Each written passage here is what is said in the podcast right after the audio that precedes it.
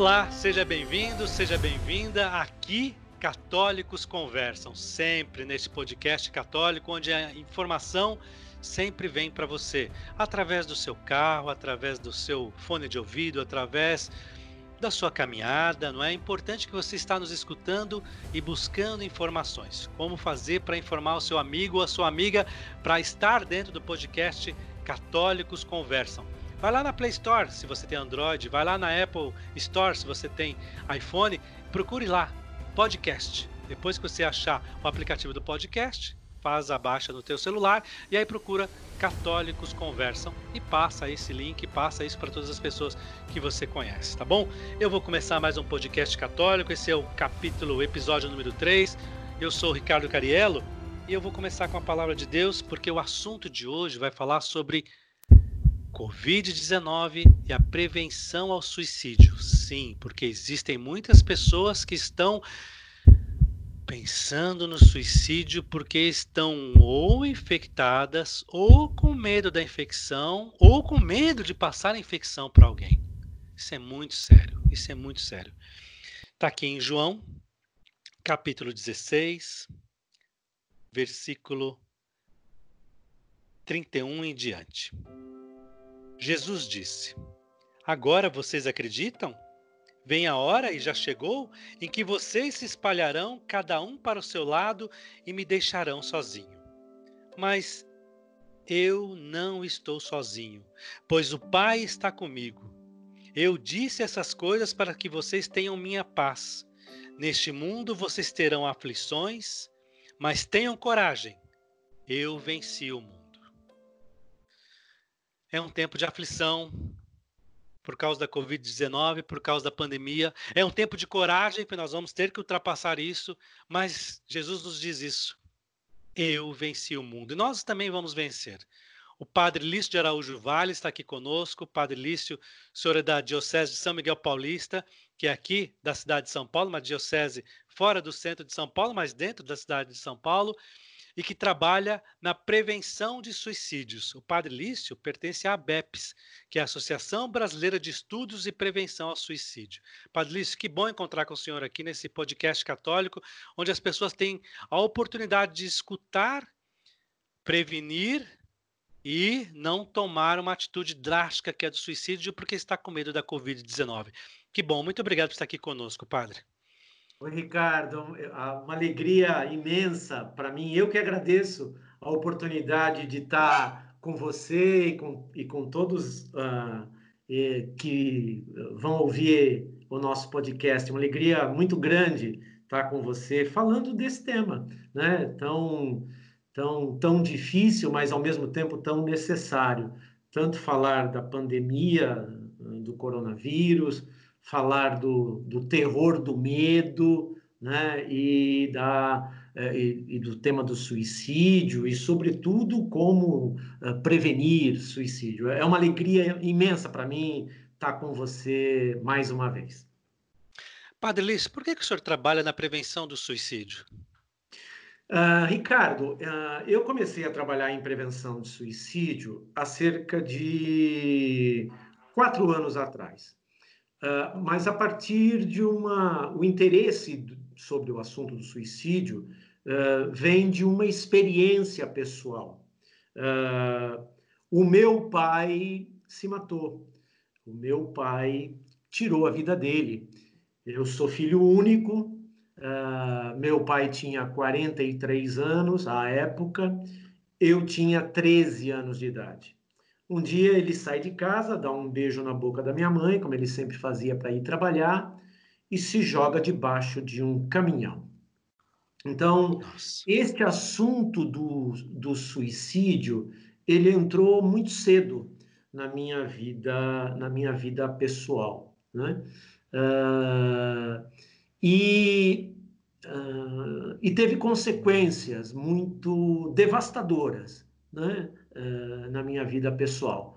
Uh, a, a, pessoa, no, a gente que trabalha em prevenção do suicídio, sempre diz que no suicídio, quem é que mata quem, né? Porque, para você ter uma noção, uh, foram mais de 30 anos de terapia para poder e de direção espiritual para poder elaborar o estrago emocional que o suicídio do meu pai provocou na minha vida pessoal. Porque... Mas, peraí, padre, peraí, peraí, padre, peraí, peraí, mas se ele se matou, ele causou isso em você? Sim, porque, porque uh, a pessoa que tira a própria vida, Ricardo, ela normalmente ela é muito amada, mas ela não se sente amada. Porque a pessoa que tira a própria vida, uh, ela ela tá, tá vencida, ela foi vencida pela sua dor, a sua dor emocional, né?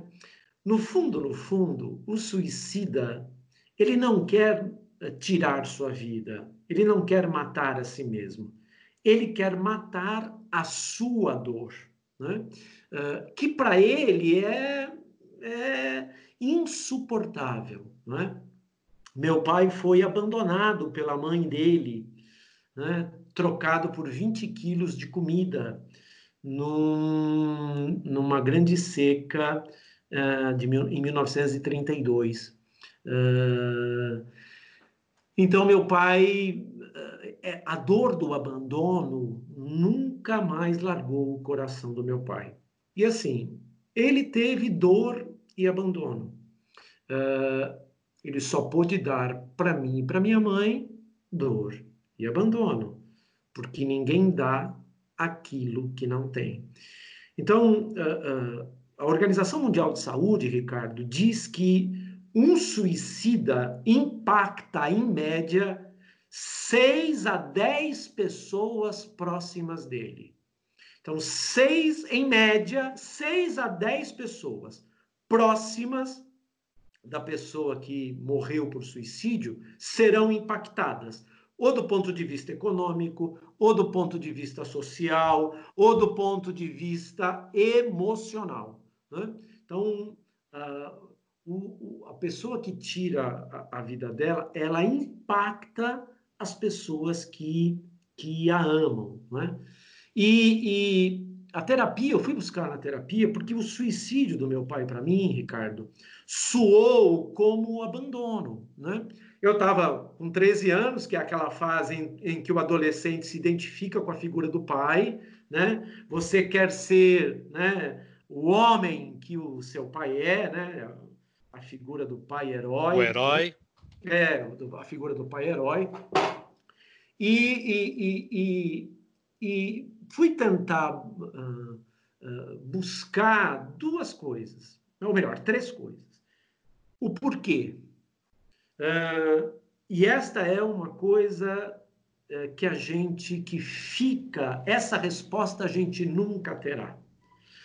Porque o porquê morre com a pessoa. Meu Deus. Meu o Deus. Porquê, o, o, o porquê morre com ela. Né? A gente nunca vai saber ao, a gente nunca saberá o porquê. E aí é que tá, porque tem muita gente que está escutando a, a, gente agora, Padre Lício, que fica perguntando e que já teve um problema de suicídio na família, alguém que tirou a vida, ou algum amigo, que a pessoa fica ali. Por quê? Por que ele fez isso? Por que ela cometeu suicídio? Por que ele fez isso? Essa pergunta deve vir de maneira constante. Então, o senhor está me dizendo agora que não tem resposta para essa pergunta. Não tem resposta, porque essa resposta morre com a pessoa. Né? E, e, e, e, assim, e por isso que o luto por suicídio ele é um pouquinho mais complicado, porque é assim, a pessoa uh, uh, ela vai embora, mas dependendo do tipo que a, de, de relação que a gente tem com ela, a gente pode se sentir culpa. Por exemplo, eu tive culpa. Será que eu não fui um filho legal para o meu pai e foi por isso que ele morreu? Uh, eu tive raiva por que é que ele fez isso comigo? Eu me senti sacaneado. Né? Uh, então, dependendo do. Uh, são várias emoções que, que. E aí eu estou falando da minha história pessoal, foram várias emoções, que em mim desagou, então, uh, em três coisas. Tentar descobrir o porquê, e no processo de terapia eu descobri que eu nunca teria essa resposta. Segunda questão, ah, a sensação de abandono gerou ódio em mim. Eu tive ódio do meu pai. Uh, nessa linha, né? Ele não pensou em mim. Eu não valia nada para ele. Eu não tinha importância nenhuma. Minha mãe não tinha importância nenhuma. O amor se transformou em ódio. Então, na, na terapia foi uh, botar esta raiva para fora. Né? O processo terapêutico, uh, botar este ódio para fora. Uh, para poder ir para a terceira etapa, que é, e essa foi a, a, a, a, última etapa, que foi perdoar meu pai. Né? E eu vivi isso, eu não tive medo de enfrentar a minha dor. É, eu penso que essa é uma dica bacana para quem, quem nos ouve. É, você não precisa sofrer sozinho. Ninguém precisa sofrer sozinho. Né? A gente precisa buscar ajuda. Né? E não ter medo né, de pedir ajuda e, e buscar e buscar uh, olhar para a sua dor, cuidar da sua dor, para poder transformar a própria dor. Né? E aí, no final desse processo, foram 30 anos de terapia e de, direção espiritual, eu, eu descobri a história, fui revisitar a história do meu pai e descobri que ele tinha sido abandonado uh, uh, e por, pela mãe biológica, né? E, e, que ele só pôde dar dor e, e, abandono porque ele só teve isso. E a partir disso eu pude uh, ressignificar, ressignificar a atitude dele, eu pude ressignificar uh, e entender que ele não queria me abandonar, que na verdade ele não queria se matar, matar sua vida. Ele queria matar, como a maioria das pessoas que morrem por suicídio fazem, ele queria matar a dor do abandono da infância que habitava dentro dele. Né? Uh, que me, o que me chama a atenção é que, diante dessa sua dor, que você poderia ter aumentado, mas que com a terapia você foi solucionando isso dentro do seu coração, foi que você decidiu ajudar outras pessoas para que elas não tivessem essa dor. É isso que me chama exatamente. a atenção. É, é, exatamente. Foi a partir daí e tal, né, que depois uh, eu decidi, uh, a partir dessa experiência toda, eu decidi estudar estudar uh, o assunto mais profundamente, né? Então, estudar uh, o fenômeno do suicídio, né? Eu fiz um curso de especialização em suicídio e automutilação pela Unipar, a Universidade Estadual do Paraná, uh, e me tornei, assim, estudioso, pesquisador uh, pesquisador deste tema, né?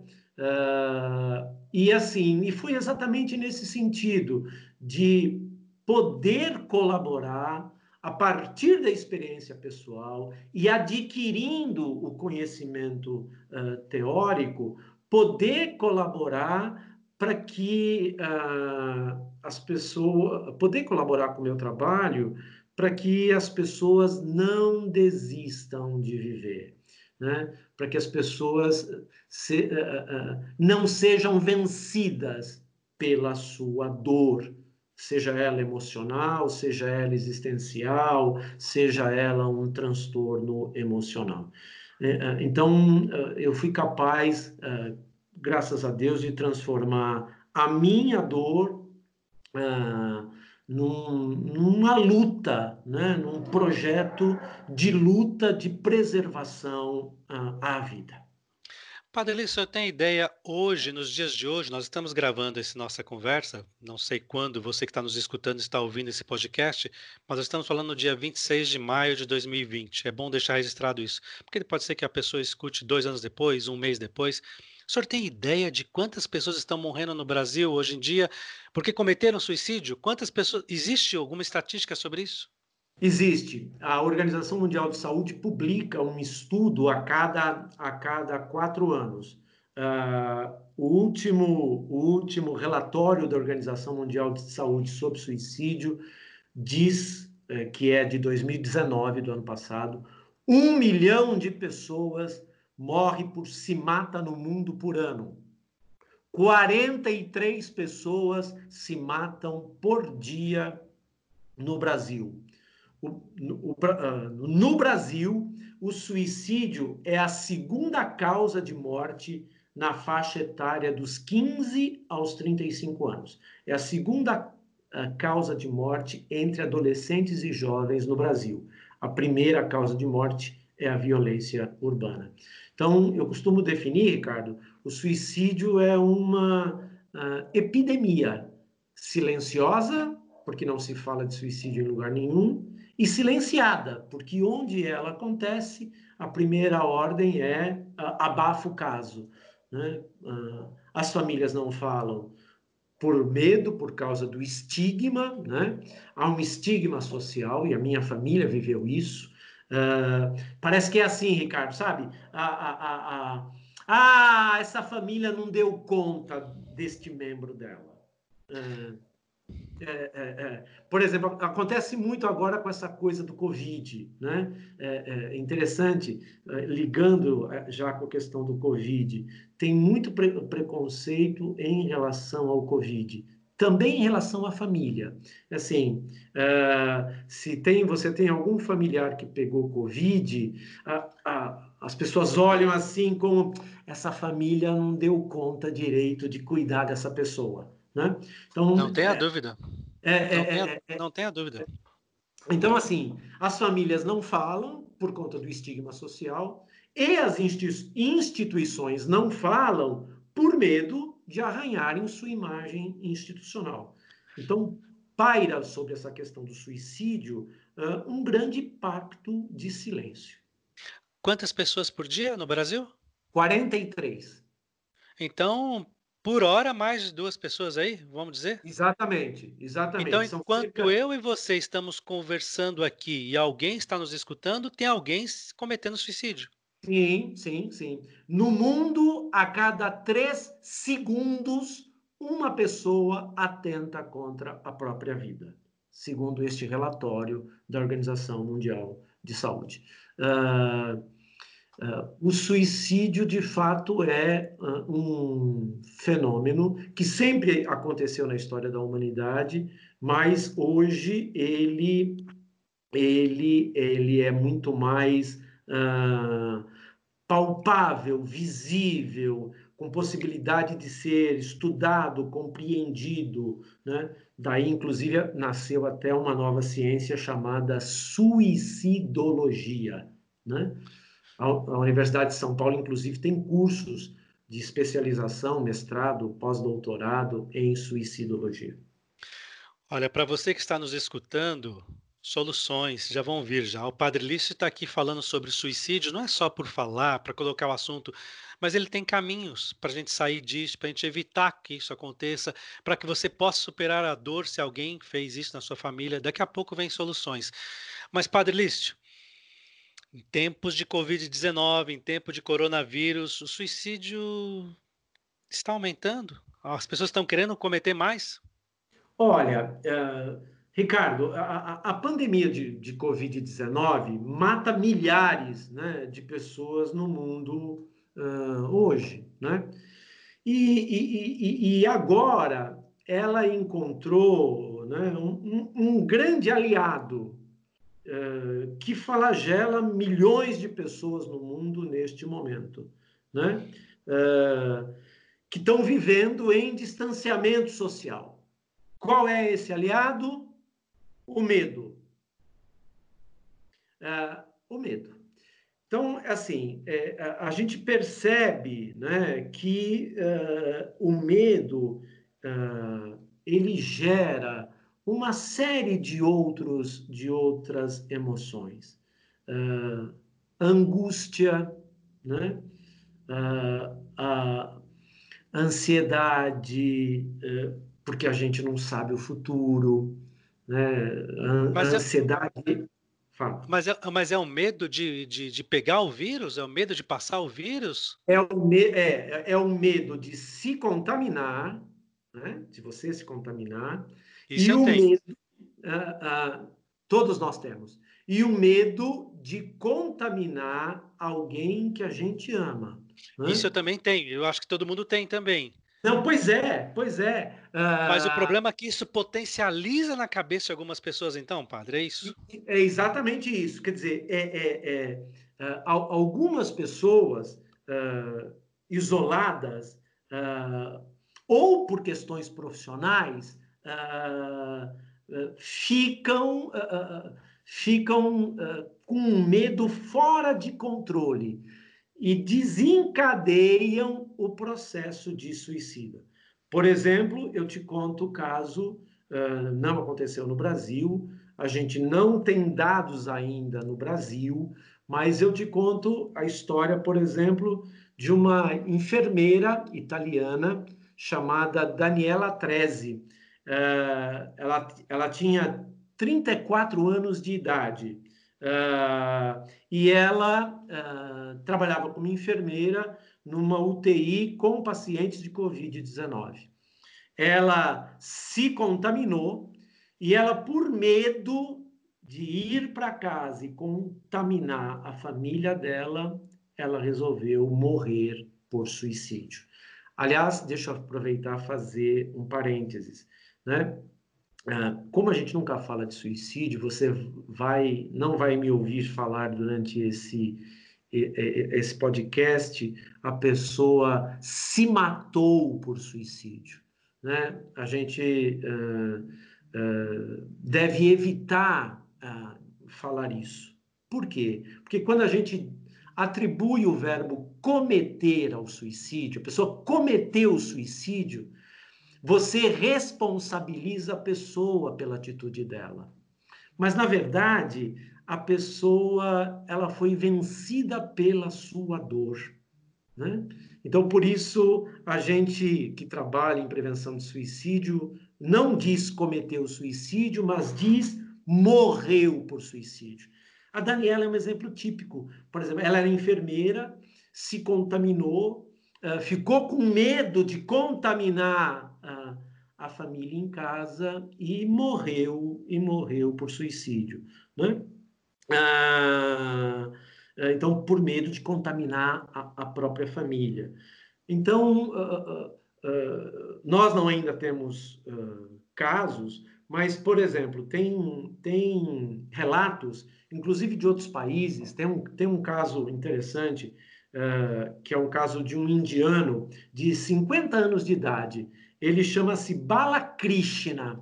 Uh, ele morreu por suicídio, uh, ele se, se contaminou lá na Índia e ele uh, se enforcou numa árvore porque ele não queria também contaminar a família. Então, o medo é, o medo é de se contaminar e de contaminar as pessoas que uh, que a gente que a gente ama. E só só só para terminar a história do Krishna, que eu penso que é importante, é assim, ele ele teve uma infecção. Ele foi para o hospital e ele tinha uma infecção viral. Ele estava com uma virose.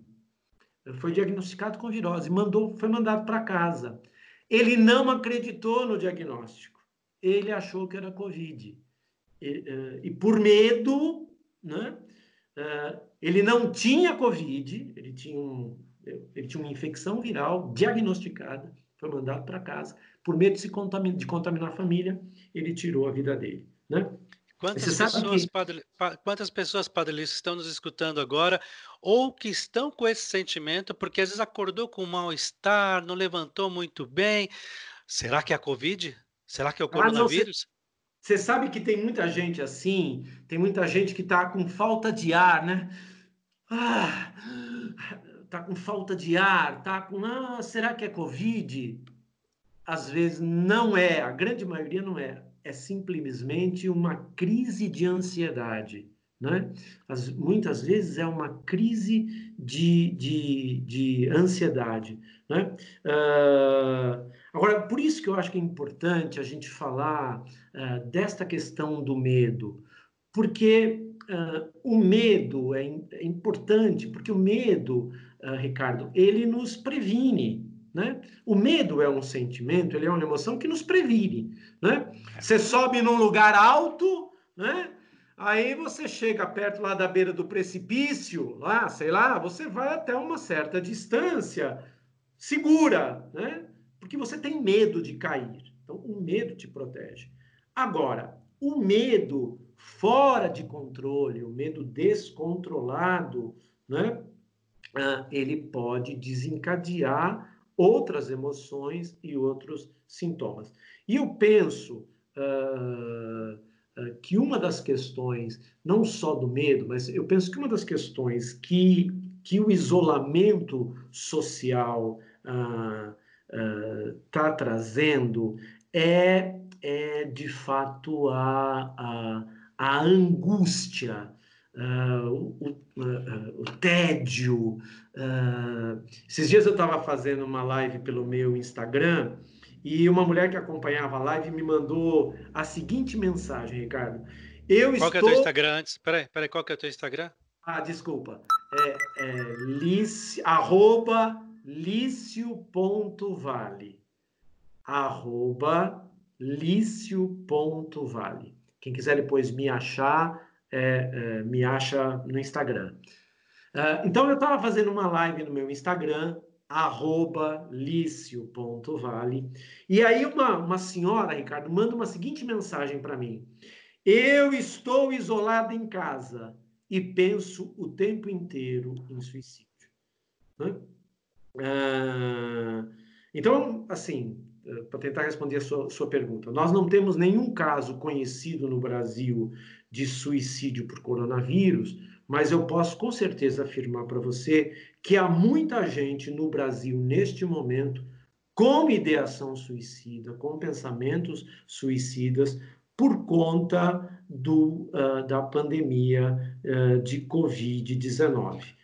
Não que o isolamento seja ruim, o isolamento é bom e é necessário, Padre Lício. Não, é fundamental, é fundamental que a gente respeite uh, e faça o isolamento social. É, nós devemos obedecer às, às orientações da Organização Mundial de Saúde. A uni... Não existe vacina, não existe remédio. O único jeito de prevenir uh, Covid-19 é se prevenindo, é, man... uh, ficando em casa. É, de fato, ficando em casa. Uh, Isso, deixa, então... só complementar, deixa só complementar aqui, você está falando que não existe vacina, não existe remédio. No dia que nós estamos gravando, é 26 de maio de 2020. Pode ser que alguém esteja escutando esse, esse podcast. Graças a Deus já tenha aparecido uma vacina, graças a Deus já tenha aparecido um remédio, não é? Mas no uhum. tempo que nós estamos gravando, não tem isso. Então, o isolamento é importante, é necessário, é eficaz, nós devemos fazer. Mas, ao mesmo tempo, cria o tédio, a angústia, o sofrimento, cria um, cria, vou usar essa palavra, cria um, um sentimento de perda? Cria um sentimento de pânico. Uh, cria um sentimento de pânico, de insegurança. E é isto que está afetando a saúde mental de muitas pessoas, ou de várias pessoas que estão. Uh, em isolamento social, exatamente por conta disso que a gente está falando. Neste momento, uh, é, uma, é uma doença incurável e pode, e pode uh, o medo, o pânico, a insegurança pode desaguar em desespero. Né? E aí eu, eu, eu, eu, eu gosto muito de um autor chamado Viktor Frankl, uh, que é o pai da logoterapia. O Viktor Frankl, uh, uh, Ricardo, ele chama o desespero, para ele o desespero é a falta do sentido da vida. Né? Uh, e para ele o, desespero é o sofrimento sem sentido. Né? Para o Frankel, isto é o desespero. É, é, e se, uh, portanto, uh, se a gente de fato quer combater uh, mais eficazmente o Covid-19, eu penso que a, a, a, gente deve aumentar a defesa, a defesa psicológica das pessoas. Né? e uma das estratégias é fazer ela, elas lidarem com, com o seu medo. Né? pode parecer clichê, pode parecer é, mas assim, tentar viver um dia de cada vez. Calma. Um dia, é, calma, é um dia de cada vez. Um dia de cada vez. Né? Ah, ah, o que, que é a ansiedade? A ansiedade é viver no futuro. E a gente fica ansioso porque a gente não controla o futuro. É, porque aquilo que a gente controla nos dá segurança. É, então, a, a, a gente está muito ansioso, uh, e, e, e, quem está em isolamento social está vivendo crises grandes de ansiedade, né? porque fica em alerta o constante. O tempo quando é que eu volto para a escola? Quando é que eu abro meu comércio? Quando é que Isso. eu vou conseguir meu salário? Será que eu estou empregado? Será que como é que vai ser o ano que vem? Será que eu não vou falir? Será que eu vou conseguir pagar minhas contas? Como é que eu vou fazer? São perguntas constantes, padre. É isso mesmo. Então fica neste estado de alerta o tempo inteiro. Quer dizer, então fica construindo uma projeção mental no futuro. Eu vou falir, eu não vou conseguir, eu, eu, eu vou. Isso tudo está no futuro. Então, a minha. Você estava falando de da gente começar a dar dica. Minha primeira dica de lidar com medo é viva calma. Viva um dia de cada vez. Né? Independente do Covid-19, isso vale para a nossa vida inteira, Padre Lício. Porque qualquer que seja a nossa dor, o nosso sentimento, ou, ou que nós conheçamos alguém que está pensando em, no suicídio, de que calma, calma, um dia de cada vez, vamos procurar o nosso psicólogo, a nossa psicóloga, mas um dia de cada vez, com calma, nada de aflição. É, porque assim, é, é, é mais fácil a gente lidar. Uh, com medo num período mais curto né, de tempo do que num período muito maior. Por isso, um dia, uma, uma, um, um dia de cada vez. Uh, Para prevenir, uh, eu estava esses dias, uh, conto brevemente para você uma história. esses dias eu estava, recebi pelo WhatsApp Uh, não, pelo Instagram, arroba licio.vale. Uh, eu recebi pelo Instagram uma mensagem de um jovem de 21 anos, chamado Lucas. Ele me mandou uma mensagem dizendo assim: uh, Padre Lício, eu estou flertando com o suicídio. Foi a mensagem que ele me mandou. Estou flertando com suicídio perdi, perdi o sentido de viver. Aí eu comecei a bater bola com ele, a conversar com ele e tal, e descobri na conversa que ele estava num processo de depressão, né? Uh, que uh, esta situação, nós não falamos disso, né? Mas aproveitando falando agora, uh, o isolamento, muitas vezes, leva, leva também as pessoas a, a, ao processo de uma tristeza profunda, de um num processo depressivo. É o caso uh, do Lucas. E aí, ele, ele tem 21 anos, uh, foi demitido do trabalho, uh, parou a faculdade, estava uh, socado em casa, uh, enfim, foi entristecendo, deprimido, enfim. E aí eu, eu, eu disse para ele, né? E, e digo para você que está nos ouvindo, né? Eu, que, qual foi minha resposta para o Lucas? Eu disse, Cara, deixa eu te ajudar. Porque é assim, uh, a gente só pode trabalhar em prevenção de suicídio, Ricardo, uh, se a pessoa quiser buscar ajuda, né? Uh, se a pessoa quiser buscar ajuda. Se a pessoa...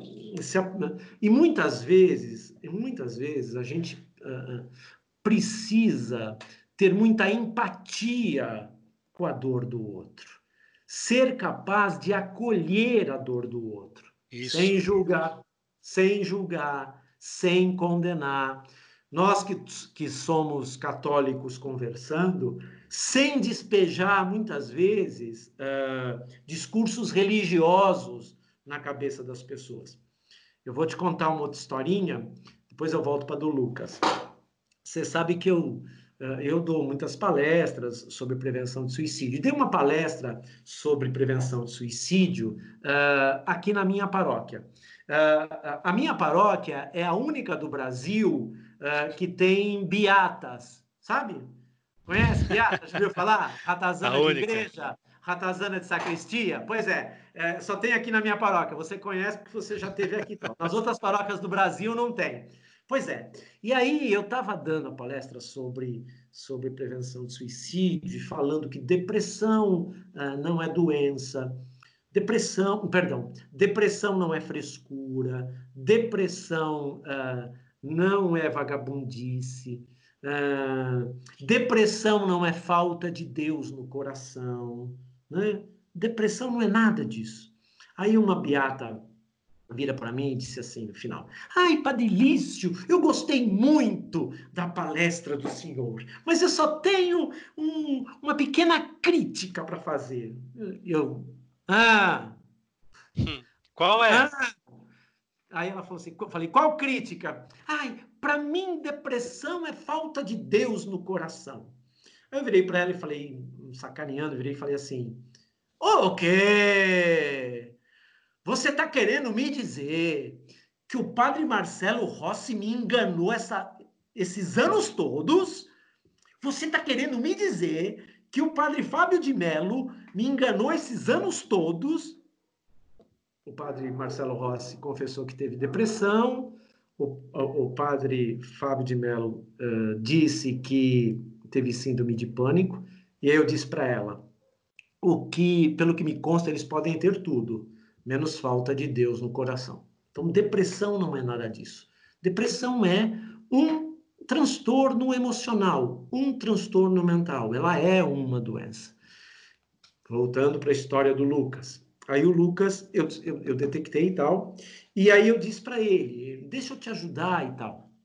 Uh, aí ele, ele me disse, padre, eu, eu, eu topo. Uh, eu disse para ele: olha, você não vai lidar com isso sozinho. Você não vai lidar com isso sozinho. Esses pensamentos uh, de, de, de, de, se matar, você não vai lidar com isso sozinho. Uh, esta perca de sentido da vida tem uma causa. Você precisa descobrir qual é a causa. Isso você só vai descobrir num processo de terapia. Deixa eu te indicar uma psicóloga, um psicólogo. Então, a dica também é essa. Ricardo, para quem nos ouve. Ninguém precisa sofrer sozinho. Né? Sempre há alguém que nos ama, sempre há alguém que nos ama e que está disposto a nos ajudar. Né? Então, não é fraqueza, não é vergonha pedir ajuda. E muitas vezes, esta ajuda, ela, ela, ela tem que ser uma ajuda profissional, né, é de um profissional uh, de saúde mental, né, ou psicólogo, ou psiquiatra. A gente sabe que, Ricardo, que muitas vezes, para a população, psicólogo é caro, mas pode procurar uma unidade básica de saúde e pedir encaminhamento para o CAPS, né? O, o, o, o CAPS, né, na maioria dos municípios, nos municípios do Brasil, tem CAPS. Há um estudo do, da organização do, do, Ministério da Saúde que nos municípios onde tem CAPS se reduzem 14% os índices de suicídio. Então a dica outro... é buscar ajuda. E tem outro detalhe, existem muitas paróquias do Brasil que também têm acompanhamento de psicólogos que são voluntários lá trabalhando naquela paróquia para ajudar as pessoas que estão passando por N problemas de depressão, de angústia, de sofrimento, pensando no suicídio. Existem muitas paróquias que prestam esse serviço, Padre Lício. Sim, também. Tem várias paróquias no Brasil que, que prestam esse serviço. Outra, outro lugar bacana outra entidade muito séria que faz um trabalho muito bacana de prevenção ao suicídio é o CVV, o Centro de Valorização da Vida. É, diz que então, 188 de qualquer lugar do Brasil. Se você estiver muito angustiado, se você estiver muito desesperado, estiver pensando em suicídio, ligue 188 há um voluntário do CVV que vai atender uh, uh, a pessoa uh, e vai ouvi-la e vai ouvi-la. O CVV também tem um, Ricardo, um serviço de atendimento por chat. Então você pode entrar, a pessoa pode entrar no site do CVV www.cvv.org.br www.cvv.org.br. Uh, e você pode também falar falar por, por chat e tal. Então, assim, uh, as dicas, né, como é que a gente trabalha a prevenção de suicídio? Primeiro, avaliando o risco. Né? Uh, nunca subestimar que alguém próximo de nós esteja, eh, não esteja pensando em suicídio, não esteja em dor eh, existencial ou emocional. E eu falo isso a partir da experiência do meu pai. E, e, e, assim, suicídio não acontece só na família do Padre Lício, uh, na paróquia, né? Uh, alguém muito perto de nós, às vezes um filho, às vezes a esposa, às vezes um, um marido, às vezes um irmão, às vezes um amigo, pode estar em dor emocional. Uh, dois, aproximar-se da pessoa. Aproximar-se afetivamente da pessoa.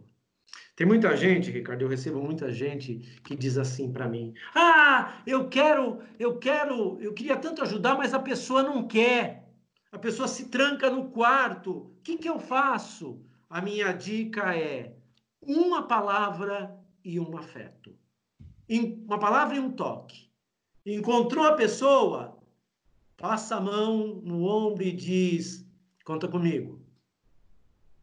Uma frase, um toque. Encontrou com a pessoa de novo, passa a mão na cabeça e diz: Eu te amo.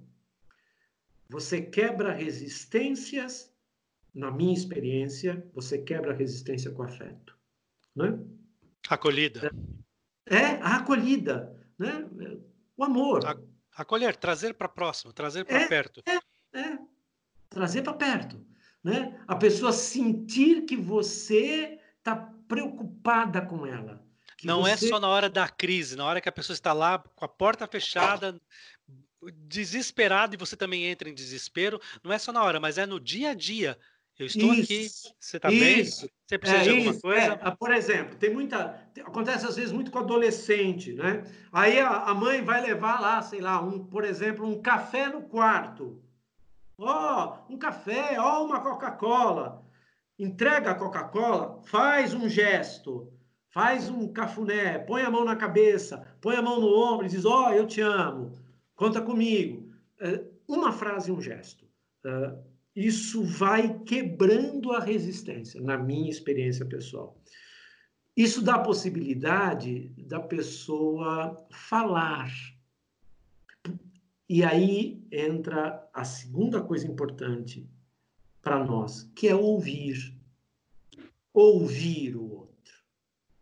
Repito, sem julgar, sem condenar, sem sem, sem despejar, é, sem despejar recurso, discurso religioso.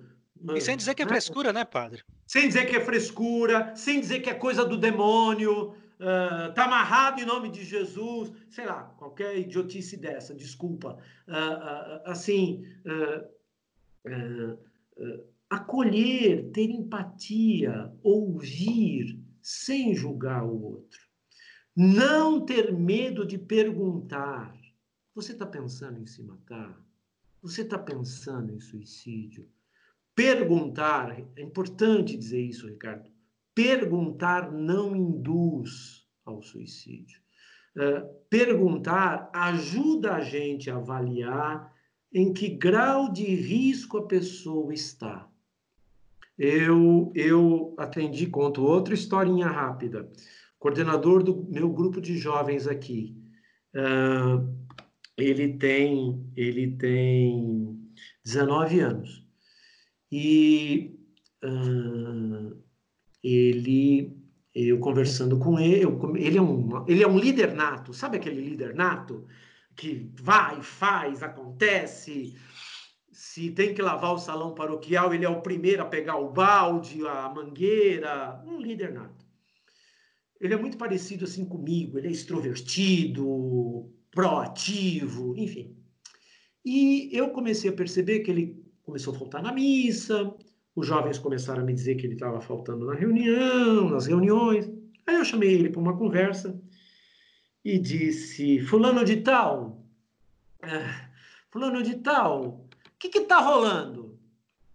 O que está pegando? Estou te vendo você. Aí virei e disse para ele. Ele começou a falar, eu ouvi a dor dele e percebi que ele estava em comportamento suicida. E aí eu perguntei: ah, Você está pensando em se matar?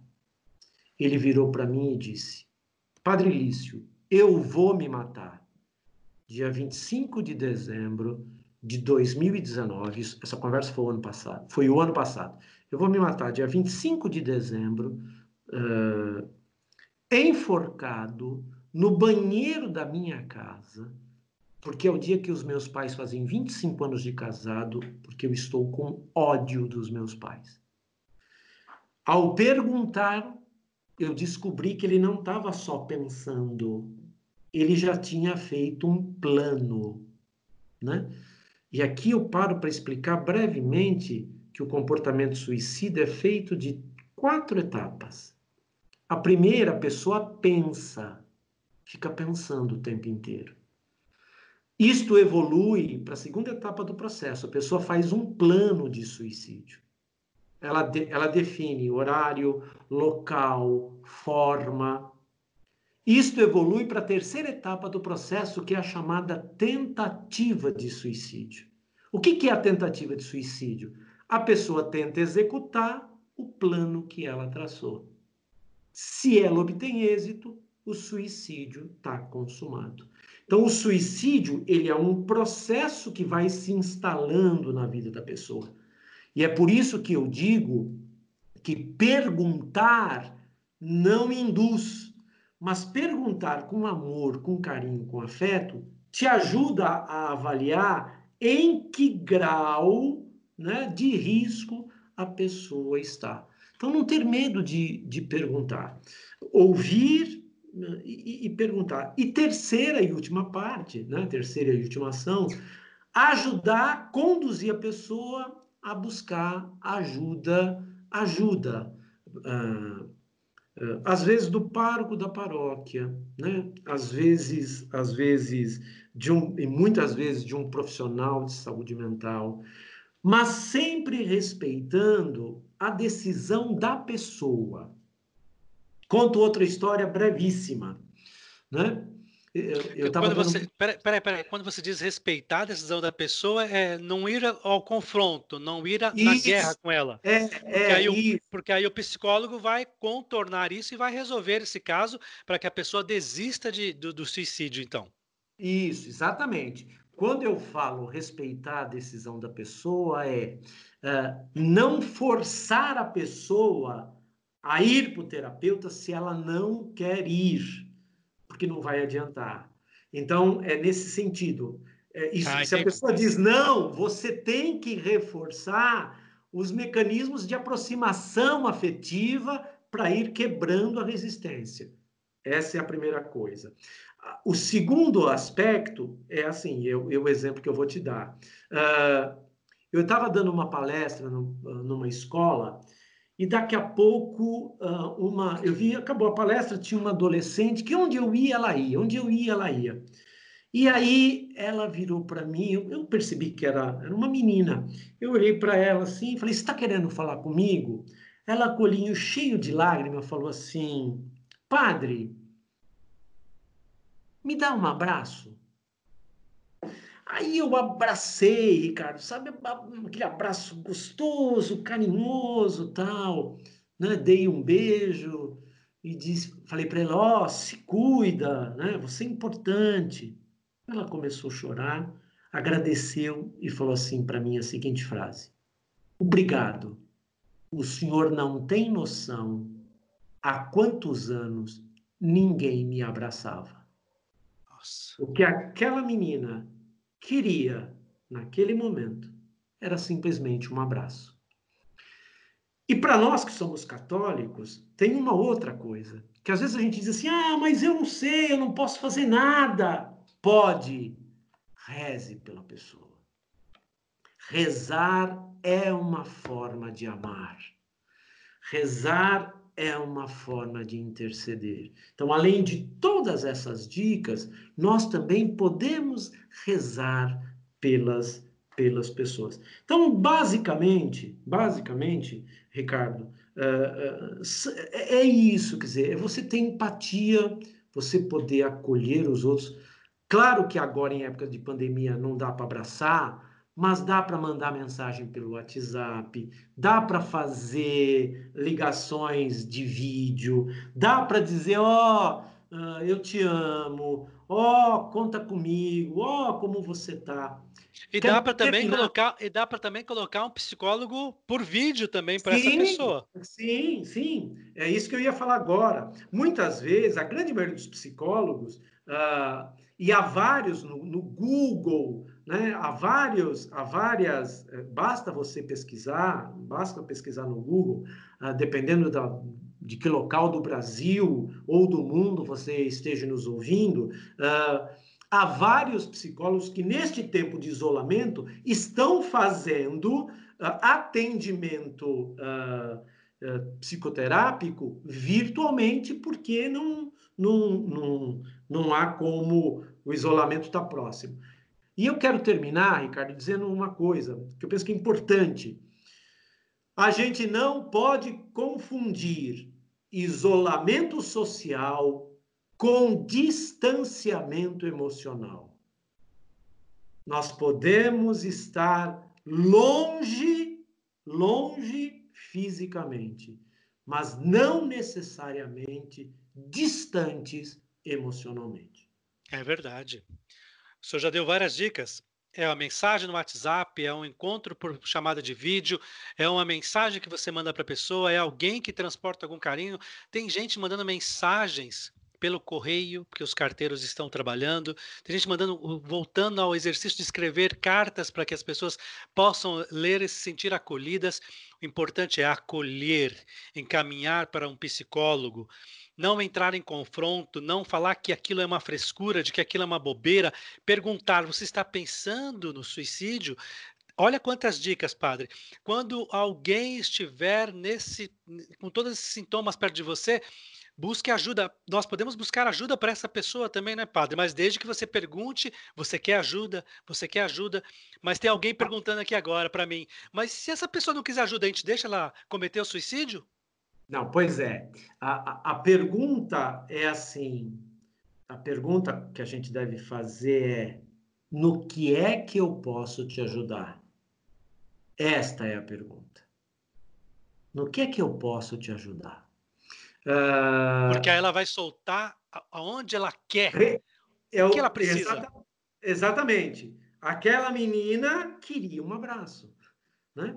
Uh, é, é, é, é neste sentido que eu dizia que a gente tem que respeitar. A pergunta que a gente deve fazer é: no que que você acha que eu posso te ajudar? Uh, uh, a, uh, a, respeito da, da, pessoa que perguntou assim, se, se o que que a gente faz se a pessoa não quer, é, é assim: a gente tem que tentar aproximar afetivamente Agora, prevenção de suicídio não significa extinção de suicídio. Às vezes, por mais que a gente tente, a pessoa decide morrer por suicídio. E aí, assim, não adianta a gente ter culpa, né? É importante que a gente não sinta culpa. Uh, uh, a gente tem que lidar com esta nossa impotência.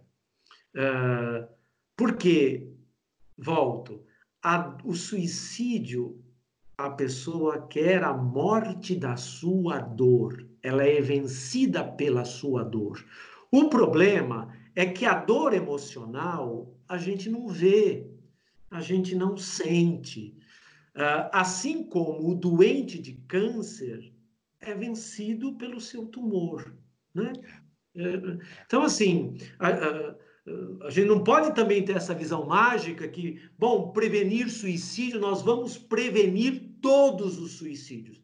Isso não é verdade. Né? Isso, isso também não é verdade. Né? Então, se de fato, depois de todas as tentativas acontecer, a gente tem que rezar pela pessoa. Né? Ah, uma outra coisa importante, Ricardo, uh, saber que ela não vai para o inferno. Ah, eu queria gravar um episódio com você sobre isso. É, então nós vamos fazer um outro sobre isso. Tá. Uh, Porque bacana. nós estamos. Esse está chegando próximo de uma hora já. Nós tínhamos combinado 30 Nossa. minutos, chegamos perto de uma hora, não é? Já, Mas eu quero tá gravar com você assim, aos olhos de Deus. Tá, o que aconteceu? Fazer outro. Meu ente querido, né? Você já disse que essa pessoa, não, não, a questão do inferno está longe dessa pessoa, mas assim, aos olhos de Deus, um ente querido meu, um amigo meu, passou pelo suicídio. E aí? Vamos gravar um episódio sobre isso, porque aí as pessoas também vão ter uma oportunidade maior de escutar sobre isso e aprender mais um pouco disso. Tá.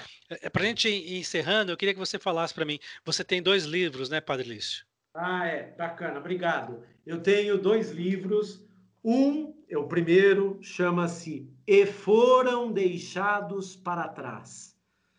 E Foram Deixados para Trás uma reflexão sobre o fenômeno do suicídio. Foi publicado pelas edições Loyola, em coedição com a editora Paulus. Uh, e o segundo livro é Acolher e se Afastar Relações Nutritivas e Tóxicas, ou Tóxicas. Acolher e se Afastar Relações Nutritivas ou Tóxicas também Edições Loyola, em coedição com as Paulinas. Esses livros podem ser adquiridos lá no meu site, na loja virtual, www.licio,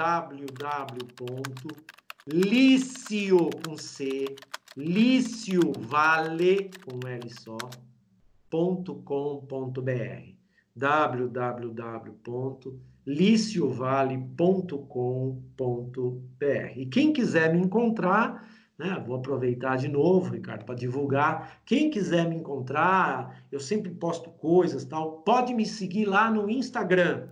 É o mais fácil. Arroba licio.vale. Inclusive pedir ajuda. Sim, inclusive pedir ajuda. Eu também faço atendimento uh, e respondo pelo, pelo Insta. Então, a melhor maneira de me achar é pelo Instagram. Se ninguém está te acolhendo e você está pensando no suicídio, converse com o Padre Lício, ele vai te acolher com toda certeza. Converse. Se você não tem. Às vezes existem pessoas que são sozinhas, Padre Lício, que moram sozinhas, que os, os entes queridos já foram para encontrar com Deus, ela está sozinha. Procura o Padre Lício, conversa, fala assim: olha, eu escutei o podcast Católicos Conversam, eu escutei o senhor conversando com o Ricardo, eu queria, preciso de ajuda, preciso de uma palavra amiga. Eu tenho certeza que o Padre Lício vai estar. Tá à disposição. Padre, nosso tempo está correndo, né? E, e, eu queria pedir duas coisas. Primeiro, rapidamente que o senhor me conte aquela história daquela, daquela mulher que a família inteira passou pelo Covid-19 ah. e, e, em seguida já puxasse uma palavra, um, um, um, algo da Bíblia e fizesse uma oração para nós com a bênção, porque aqui católicos conversam, mas católicos são abençoados, católicos recebem dicas, é, é, é, o, é o mundo dos católicos que aprendem né, através da palavra de Deus e através dos exemplos que vêm dos outros. a história é a seguinte: eu tenho uma família que uh, é conhecida minha, uh, a mãe e três filhos. Ela é separada, a mãe e três filhos. E eles moram com o pai e a mãe dela, né? Então, os, a, a, o pai, a mãe, a filha e três filhos. Seis pessoas na casa. Né? E ela, um deles se contaminou com a Covid, com o Covid-19, e passou para os outros. Essa minha amiga perdeu o pai, a mãe e dois filhos. Todos eles faleceram. Todos eles faleceram. O pai dela, a mãe dela, dois filhos dela. Então, da família só sobrou ela e um outro filho. E essas mortes foram em seguida, então, padre? Sim, sim, sim, em seguida. Em seguida. Uh, uma atrás da outra. Uh, e aí ela me mandou uma mensagem uh, dizendo: Padre Lício, eu, eu não aguento mais. só me sobrou este filho. Se alguma coisa acontecer com ele, eu morrerei também. Esta foi a frase. E eu entendi perfeitamente que ela estava dizendo que se o, se o outro filho, ela está assintomática e o, este filho caçula também. E o medo dela é que o filho uh, desenvolva a doença e, como o restante da família, morra. E a, e a, a mensagem era clara, né? que se isso acontecer, ela também morreria por suicídio. E, e aí eu disse para ela, né? A minha resposta foi: Eu te entendo perfeitamente. É, obrigado por você partilhar sua dor comigo. Eu não te julgo. Na sua situação, eu também não sei se eu suportaria. Agora, para te fortalecer, eu te digo duas coisas. Primeira, pergunte aos seus filhos que partiram se eles querem que você morra ou que você fique aqui para guardar viva a memória deles neste mundo? Uh, foi a pergunta que eu fiz para ela, para fortalecê-la. Segunda coisa que eu disse: se você não desistir, uh, você, uh, Deus poderá te usar para salvar muitas vidas.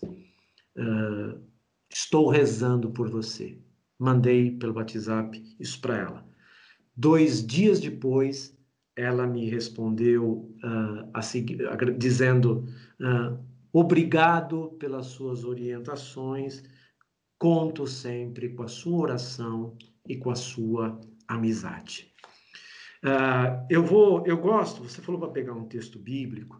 Você sabe que eu gosto muito nesse tempo de pandemia, mas eu sempre gosto muito desse salmo. Ele é um salmo meio longo, mas é o salmo uh, 27, né? Eu estou usando a Bíblia, a edição pastoral, e o, e, o, e o, título do salmo é De quem terei medo? Né? A gente vive nesse, nessa época de pandemia. Né? Eu vou ler um trechinho, uh, Ricardo, e aí faço a oração e a bênção é o Salmo 27, né? o Salmo 26, Salmo 27. O Senhor é minha luz e salvação. De quem terei medo? É o Senhor a proteção da minha vida. Quem poderá me amedrontar?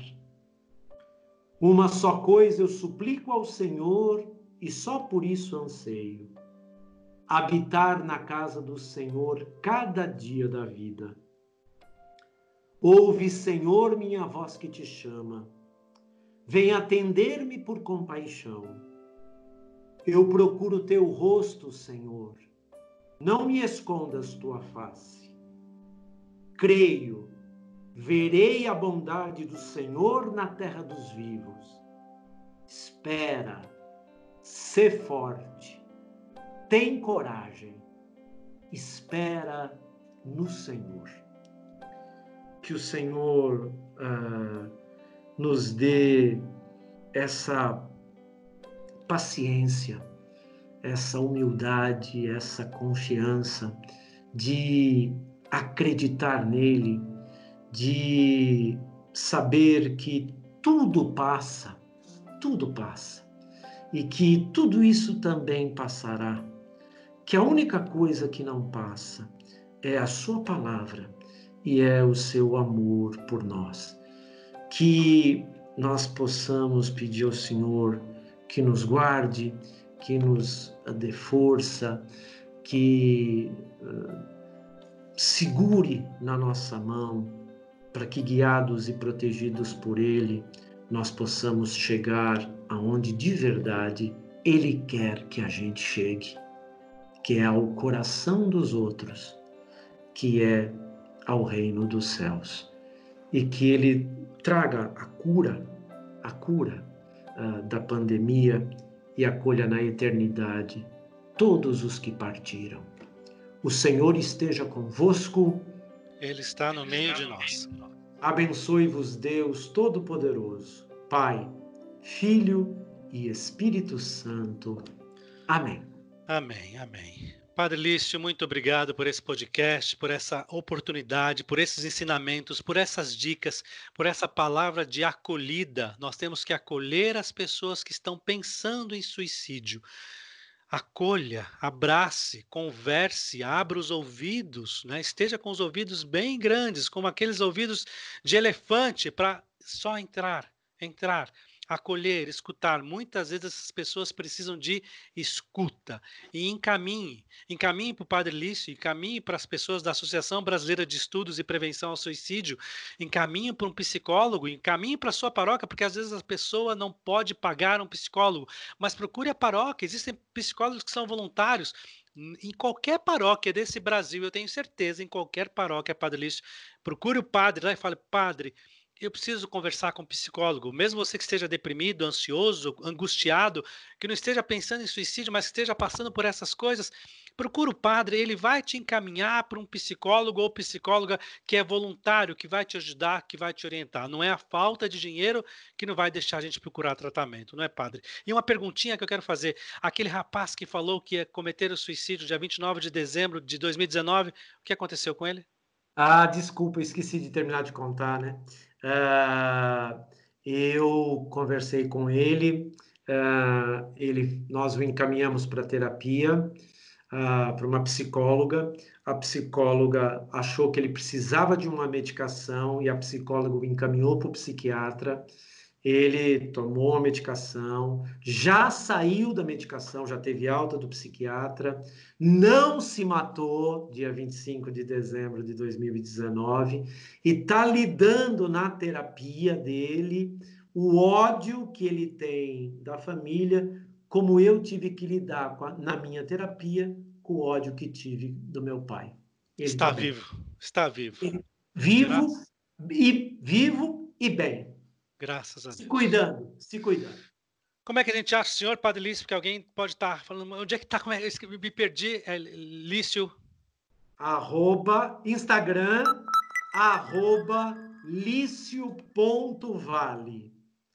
Instagram, arroba lício.vale. Então, ou então pelo ou, seu site, né? Ou também pelo site www uma palavra só, liciovale.com.br. Lá pelo site, pelo site as pessoas conseguem conversar com o senhor. Sim, porque tem tem fale comigo, pode, tem tem tem tem canal de comunicação www.liciovale.com.br ou insta arroba licio.vale. E você que está aí nos escutando, nos ouvindo, vai anotando aí, olha. Quer mandar um e-mail também para nós aqui para Católicos Conversam? O e-mail é muito fácil. católicosconversam@gmail.com. Padre Lício, muito obrigado. Deus lhe pague, porque através da dor, da sua dor, o senhor conseguiu fazer com que outras pessoas não tenham a dor, não pensem no suicídio, e para aquelas que passam por esse assunto, o senhor consegue acolhê-las, abraçá-las e falar assim: ó, isso não é culpa sua, isso é algo que aconteceu, não é? Ricardo, eu, te, eu agradeço a você a oportunidade, uma alegria muito bacana e parabéns pela iniciativa do, do podcast. Tamo junto sempre, meu irmão. Deus sempre. te abençoe. Assim Deus. seja. Então, que Deus nos ajude a viver dias melhores, onde a saúde de todas seja restaurada, o pão esteja com mais facilidade na nossa mesa e que o ir e vir nesses tempos de Covid-19 seja mais leve. Porque aqui, católicos conversam.